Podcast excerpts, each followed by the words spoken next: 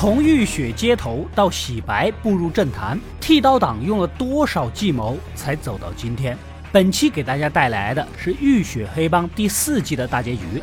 故事紧接上一期，伯明翰的地头蛇剃刀党和意大利黑手党展开了氏族仇杀，双方各有死伤。哪知道波利姨妈为了保儿子麦克的性命，以牺牲男主的方式来跟黑手党老大卢卡做不可告人的交易，把男主汤米的行踪泄露出去。这不，刚准备出发去参加活动，后面就尾随了一辆载满黑手党的汽车。这一前一后来到某个居民区，卢卡等人端着汤姆逊冲锋枪就冲了出来。哪知道男主似乎有防备，下车来到楼上，找到事先准备好的刘易斯机枪，对着下面火力全开。卢卡等人被打了个措手不及，瞬间倒了一个。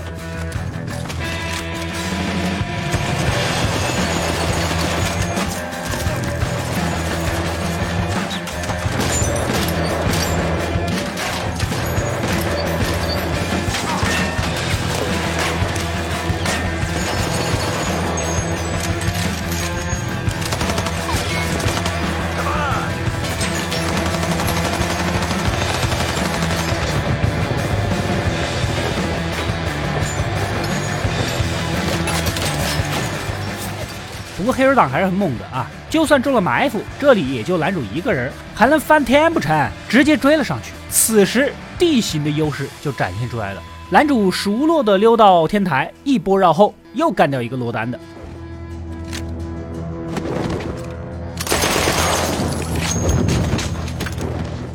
之前两边下战书的时候都约定好了，这次不带平民啊，双方在大楼里玩起了躲猫猫。但是卢卡这群人犯了分头行动的江湖大忌呀，又被男主找机会干掉了一个。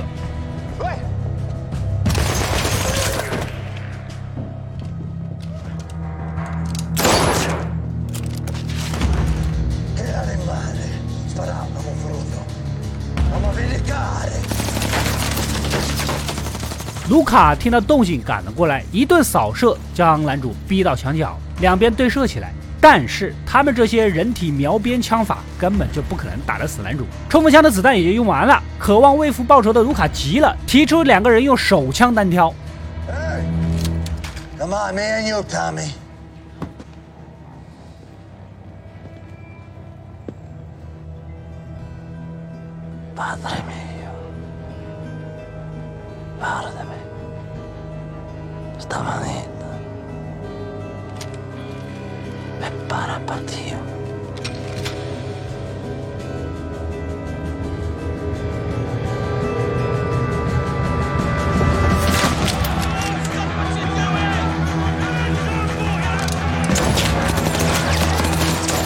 就在关键时刻，一群警察冲过来，搅乱了一切。卢卡等人只好暂时撤退。男主非常生气，但这次警长也不像之前那样了，拿钱贿赂也不好使。政府已经派军队过来准备镇压革命者，他们警察也要开始似模似样的干实事维持治安了。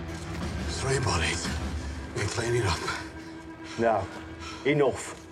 Tell the people who live in these houses that they are free to go about their lawful business. Tell them that the rule of law has been restored. Haven't you heard, Sommy? Hey, soldiers are coming. 其实啊，这波反蹲就是男主和姨妈的计谋，来了个将计就计，以男主做诱饵，在这里设下埋伏，只是没有将黑手党一举团灭啊。但是话又说回来，你们计谋想的这么出色，就不能多埋伏一些人吗？当真就靠汤米一个人开无双吗？晚上。秘书丽兹告诉男主：“恭喜你，你有喜当爹了，高兴吗？”就是在之前河边的那一次，丽兹啊从良之后被汤米白嫖了这么久，终于可以上位了。而男主直接给他放了产假，公司出钱养胎，记得开发票啊。这边的玻璃姨妈摆了卢卡一刀，为了防止报复，赶紧将儿子麦克送到专业人士小指头身边保护起来。吉普赛民族居无定所，行踪飘忽不定，黑手党也拿他们没办法。而且呀，这玻璃姨妈已经远远超过了虎狼之年，碰上了魅力十足的小指头，两个人相互看上了，又搞到了一起。另一边，黑手党一行人来到犹太帮的酒厂，就是想跟犹太帮的老大阿尔菲合作。结果阿尔菲嘴巴逼逼叨的毛病，搞得卢卡很难受。但是有求于人，也只能忍一忍。I already know what you want. Yeah, I just want to hear you say it. out loud so I can check how ridiculous it is. Pazienza, mi stavo Luca, e tu fatta così, ah? Mm. E non abbiamo bisogno, eh, tu. 其实他也知道阿尔菲和男主要举行一场拳击比赛，到时候整个希尔比家都会到场。他希望能让自己的手下伪装成拳击手的助理混进去。碰到这种情况呢，阿尔菲还不赶紧狮子大开口，不仅让卢卡帮他在美国卖酒，还要大量的现金补偿。特别是男主汤米是他的挚爱亲朋，所以这个事儿啊，必须还得加钱。Now, your normal dispatch, well, it's over £500 cost, but you're going to have to add another 100 to that. Because Tommy Shelby, like me, is from an oppressed people. And then we have to deal with the ugly business, which I've been incredibly clear of before. I will need another £500 because, like I stated, Tommy Shelby is a very, very good friend of mine.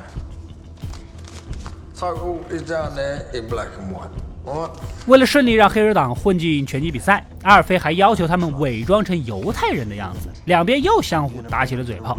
虽然阿尔菲很讨厌意大利人，但是在利益面前，他还是选择出卖了男主。这天清晨，一辆军用车招摇过市来到四妹艾达家，下面几个人不由分说的就把他给抓走了。这群军人就是政府派来镇压革命者的。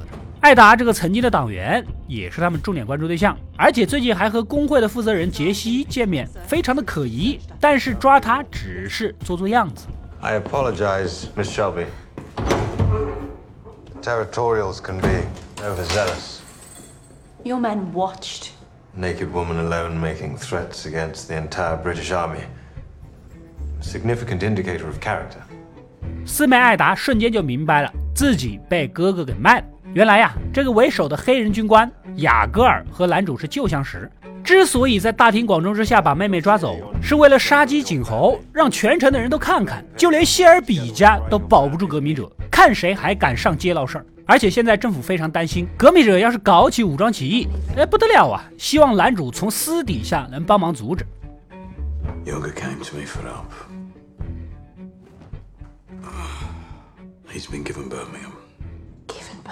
By who? by Churchill, by the fucking king, by people who want to stop a revolution. The Home Office is making provisions. This is part of those provisions. 当然了，请男主做事儿肯定是要付出代价的。只要他能搞到武装起义者的高层名单，军方就给他提供一份两百万英镑的军用车订单。所以他必须接近工会负责人杰西，只要能睡了他，不仅可以确保自己的工厂不会有人罢工，还能伺机套取情报，一举三得啊！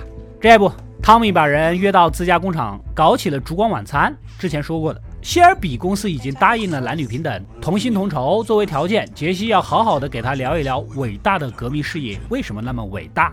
杰西作为革命者，非常想拉拢男主，而政府一直都在利用剃刀党，上流社会从来没有真正的接纳他们，这也是汤米想要利用杰西的东西。You've never been a friend to the government. They've used you. And I imagine you have found out already that no amount of money allows you to pass through the steel sheets that separate class from class. Yes. Men like you would terrify them. I'm betting them what they do. 但是想要获得支持，起码让我看看你们革命者的实力还有决心吧，是吧？ 男主希望杰西能帮忙引荐一下组织的高层们。随后凭借花言巧语，外加跟我一样的无敌的人格魅力，男主差点将人拿下。杰西的警惕性还是很强的。等他的支持有了实质性结果，两个人再来更深层次的交流吧。终于到了拳击比赛的日子，希尔比家族全体成员到场，剃刀党对所有参与者呢都严格的进行了搜身，场馆内人潮汹涌，而黑手党以拳击手助理的身份顺利的混入。男主也在后台看到了阿尔菲，这位黑老大也不知道怎么的，开始厌倦了勾心斗角、打打杀杀的生活，打算退休过平淡的日子。而且他似乎已经知道这场决斗谁会获胜，比赛也不看了，就打算离开。I already know who wins. I know.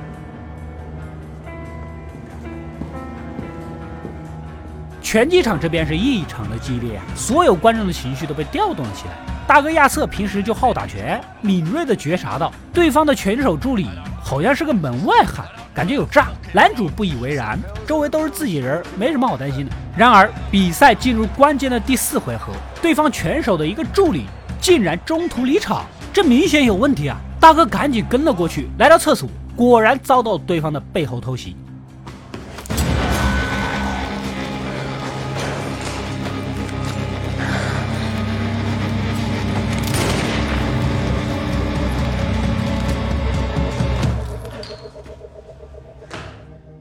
眼看大哥迟迟未归，男主也意识到了不对劲儿，跟过去找人，一枪干掉了这个黑手党。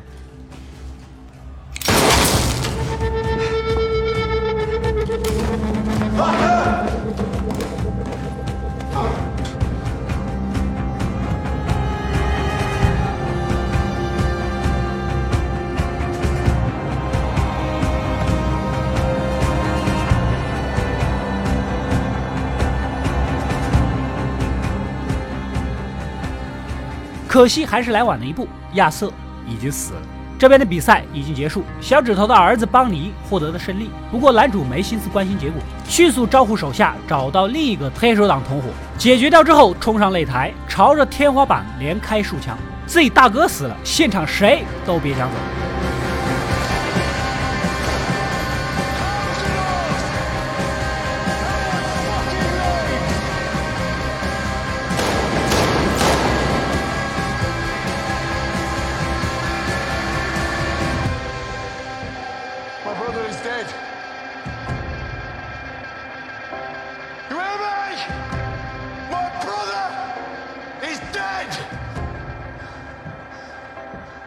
第二天，众人怀着悲痛的心情把亚瑟送上灵车。表弟麦克也得知了消息，从吉普赛的部落回来。但是汤米直接安排他去纽约负责公司的业务，而且立刻动身。汤米呢也没心情跟他多说什么。之前黑手党埋伏自己的时候，麦克话到嘴边都不想说，对他也是一种背叛。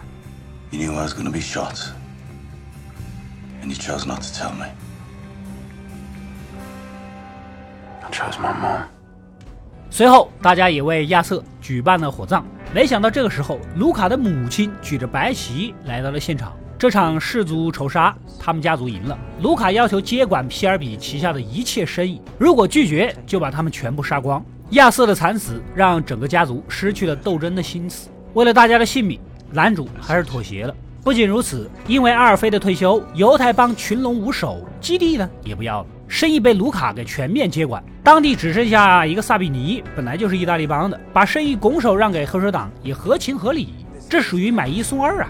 这场战争可以说是上格莱特家族大获全胜，整个伦敦加伯明翰都成了卢卡的地盘。来到生意交接的当天，卢卡是志得意满，忍不住嘲讽起来：“本来是计划把你们家全都干掉，但是妈妈说了，留你们一条狗命，眼睁睁看着被夺走一切，这样会更痛苦。”为了羞辱男主，还让他跪着把协议签了。You can sign them on your knees, on the floor.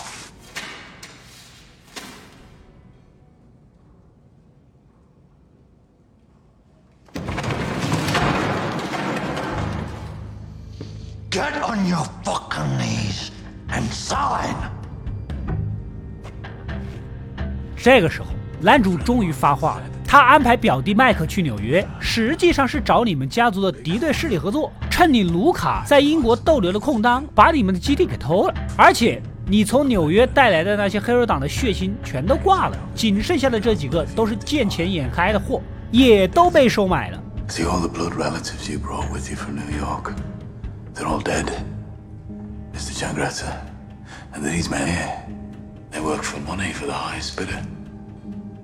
and have new orders。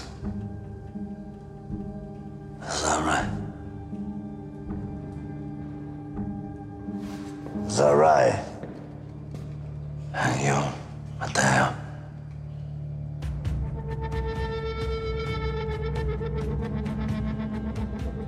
眼看手下们都被策反了，家族产业全都玩完，卢卡怒不可遏，冲上去和男主打了起来。这个时候，大哥亚瑟走了进来。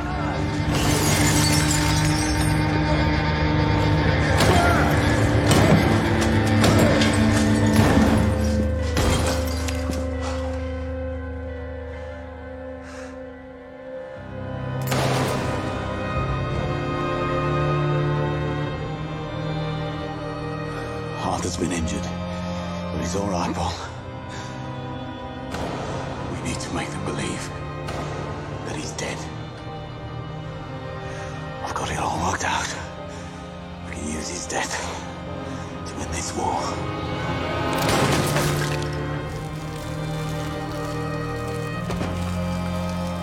原来他没死，只是身负重伤。男主和姨妈再次合谋，来了招瞒天过海，让黑手党放松警惕，争取了宝贵时间，由此反败为胜。看着杀害弟弟的仇人，大哥亚瑟毫不犹豫的一枪爆了卢卡的头，随后警告这几个被策反的黑手党回去带个话，千万别惹剃刀党。Tell your boss what you saw here today. Tell him. You don't fuck with the Peaky Blinders. 氏族仇杀的事儿就告一段落了，所有人聚在一起庆祝。由于大哥啊当众死过一次，现在也可以顺便搞个新的身份，真正的隐姓埋名，过上普通人的生活。但是亚瑟啊，最终还是决定要留在谢尔比公司，和大家待在一起才是热闹的。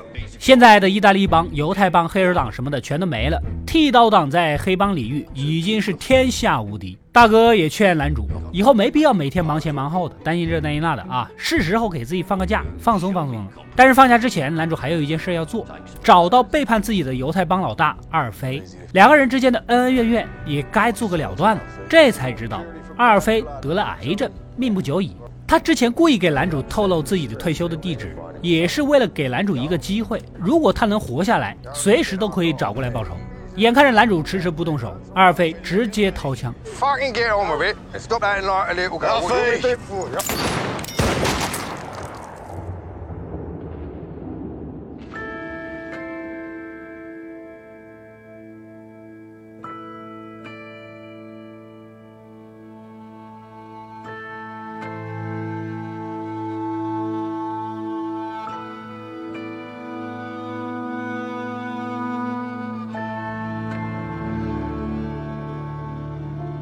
完事儿后，男主开始了自己的退休生活。但是有的人天生就是劳碌命呐、一闲下来就浑身不得劲儿，再这样下去，精神都要出问题。汤米·希尔比不进则废，这次他又有了一个新的目标，那就是从政。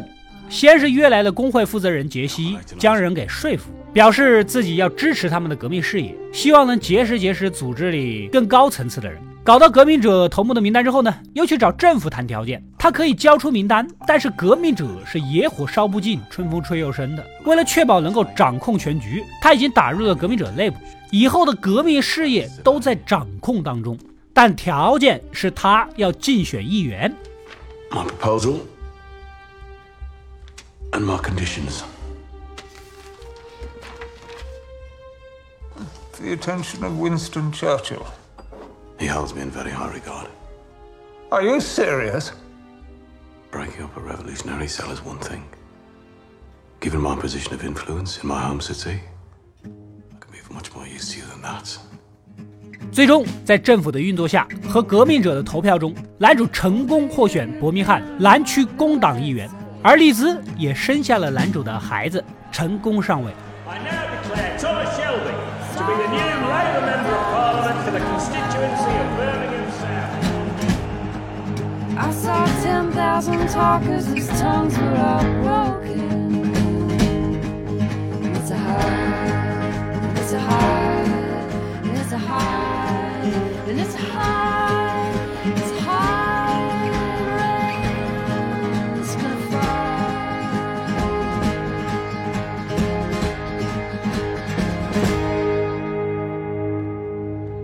以上就是《浴血黑帮》第四季的大结局。剃刀党在汤米·希尔比的带领下，已经完全掌控了伦敦和伯明翰的地下势力。之前总是被政府玩弄于股掌，混黑道的永远只能当打手。